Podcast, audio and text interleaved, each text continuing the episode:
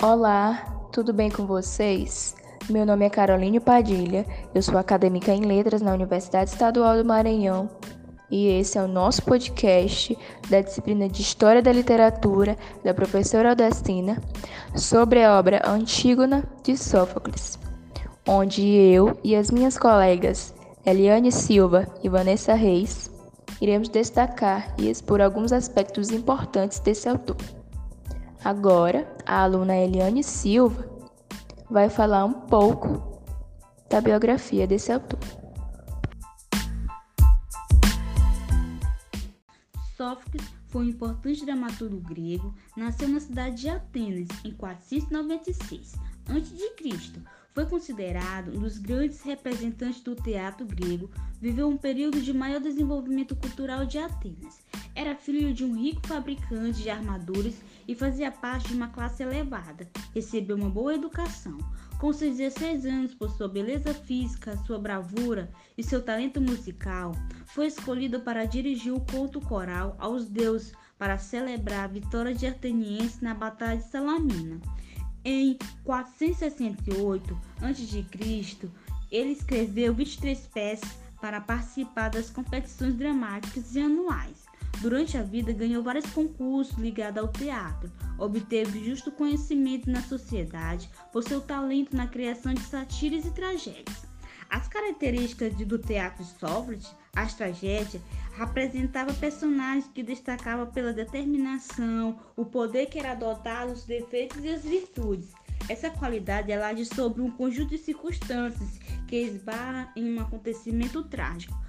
Sófocles foi muito admirado com a sua compaixão, vigor, o que desenhava seus personagens, principalmente as mulheres trágicas, como Electra e Antígona. O tema principal era o destino do personagem central do herói que sofre e é destruidor. O poeta dramático inovou técnicas de construção do teatro, aumentando também o número de participantes do coro de 12 para 15 membros.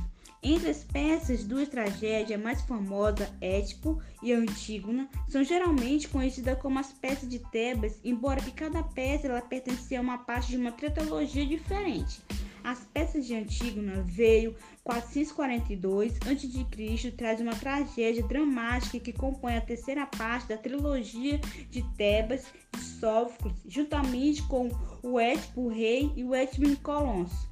A obra é marcada pelo confronto entre Antígona, que reclamava para si um direito trascendente, e Creonte, que positiva uma lei que era ao contrário ao direito natural, invocando por parte um relato final de uma família mais trágica.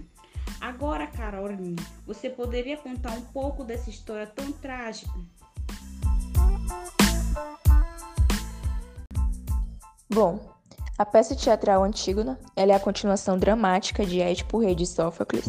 Depois da tragédia ocorrida na primeira peça, a desgraça parece ter sido o único legado deixado por Édipo e aos seus quatro filhos, Etéocles, Polinice, Antígona e Ismênia. Com sua partida para o exílio, os filhos lutaram pelo poder e chegaram a um acordo de revezamento no comando a cada um.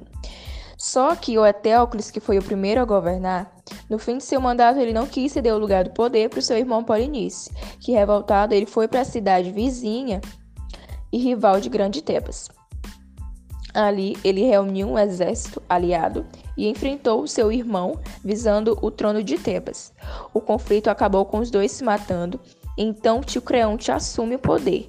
Creonte estabelece que o corpo de Polinice não deve receber as honrarias fúnebres, pois ele tinha lutado contra sua pátria. Já o irmão Etéocles, o rei determinou que fossem feitas as honrarias e quem a desobedecesse levava a pena de morte. A Antígona, a irmã dos herdeiros e protagonista dessa peça, ela entendeu que esse procedimento era totalmente arbitrário, pois elas não respeitavam as leis divinas e nem naturais. Todos sabiam que aquelas crenças antigas, aquelas tradições, eram para que a alma não ficasse vagando eternamente sem destino. Com essa preocupação, a Antígona prefere correr o risco da morte e enterra o seu irmão despojado. Cabia então ao filho de Creonte, o Émon, noivo de Antígona, prendê-la e executá-la em nome da lei e do Estado, ao saber que havia desobedecido às ordens e enterrado seu irmão. Apaixonado, o Émon se casou com Antígona em segredo e fugiu com ela, mas a sua obstinação ao seu pai era tamanha que ele teve que cumprir a sentença. Logo depois, se matou. A mulher de Creonte, ao saber da morte do filho, também tirou a própria vida e concluiu a tragédia. Sobre aspectos de produção ressaltados ao texto, vocês podem perceber que as leis divinas elas estavam em conflito, tendo como finalidade duas posições extremistas, punindo ambas por não buscarem um acordo e desejarem prevalecer uma sobre a outra. De um lado, Antígona, desobedecendo as leis, e de outro, Creonte, desobedecendo as tradições. Por isso que cada um foi punido no final. A Antígona, por ter provocado a morte de mais de duas pessoas, então ela se torna uma heroína de valores, e Creonte por sua ambição e depotismo, perdendo filho e esposa, evidenciando uma responsabilidade de nossos atos e de nossas ações no mundo. Ressalta também aspectos importantes do positivismo, invocando regras transcendentais como justificativa para essa atitude de desafiar a mulher onde ela não era deferida do uso da lei, quando desprovida de direitos no ambiente de poder masculino. Ismênia, irmã de Antígona, ela adverte a heroína de que a condição feminina poderia diminuí-las, argumentando que, ao indicar uma mulher desafiadora das leis da cidade, Sófocles problematiza o papel feminino. A leitura contemporânea ela se mostra enamorada pela fragilidade da heroína, né? Mostra-se apaixonada por essa fragilidade. Conclui-se então que a obra ela pode ser lida independentemente do tempo em que se a força, é, pois como disse Sérgio Buarque de Holanda, Ninguém exprimiu com mais intensidade a oposição e mesmo a incompatibilidade fundamental entre os dois princípios, família e Estado, do que Sófocles.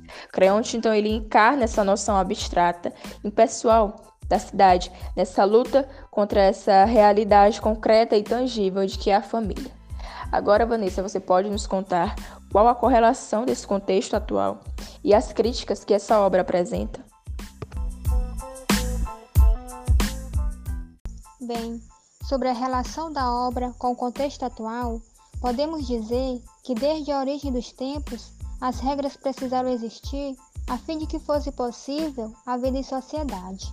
A mulher, desde épocas remotas, foi vista como ser inferior, e embora tenha havido reconhecimento de direito ao longo dos tempos, ainda sofre discriminação e preconceito pelo simples fato de ser mulher.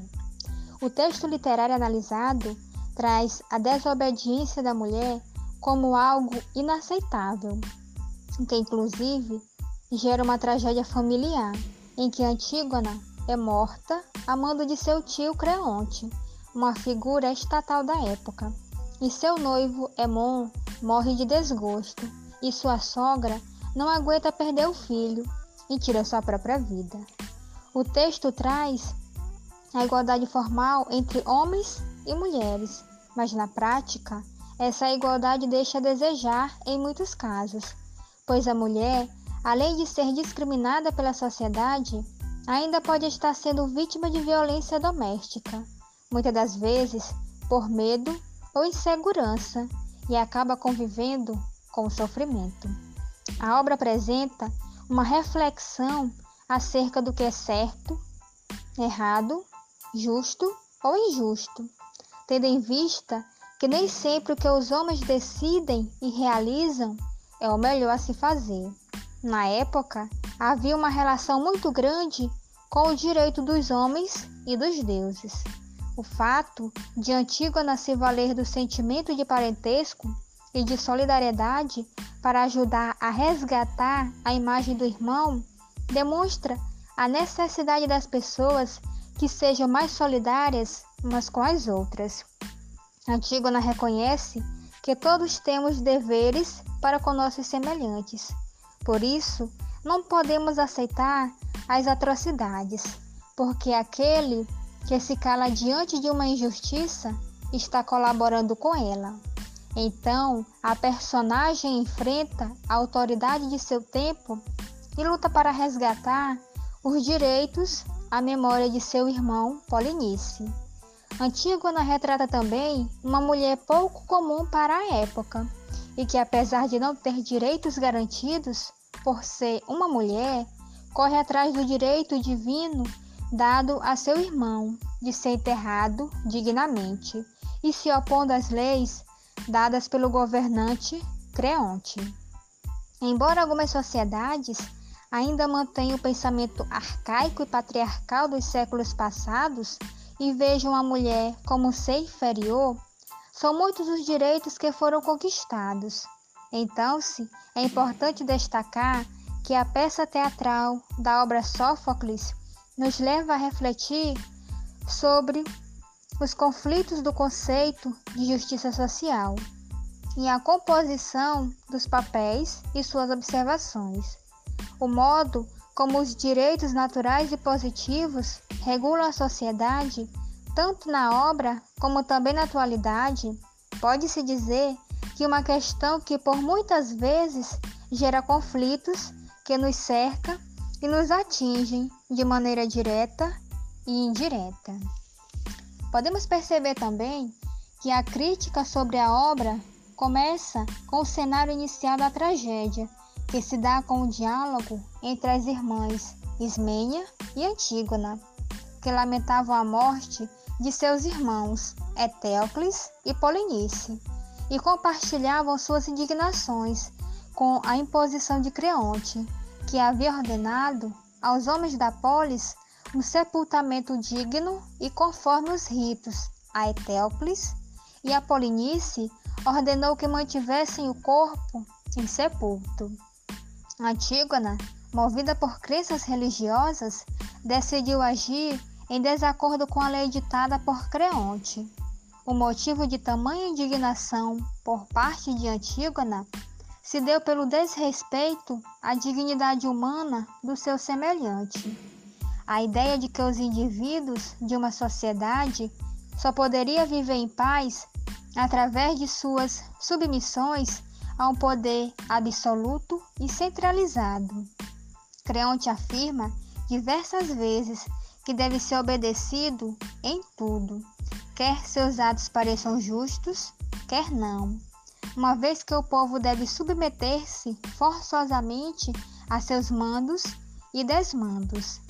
Sófocles, a fim de concluir a tragédia, utilizou de um personagem, Emon, o príncipe cujas ideias pressupõem um ideal democrático de acordo com as leis através dos seus diálogos.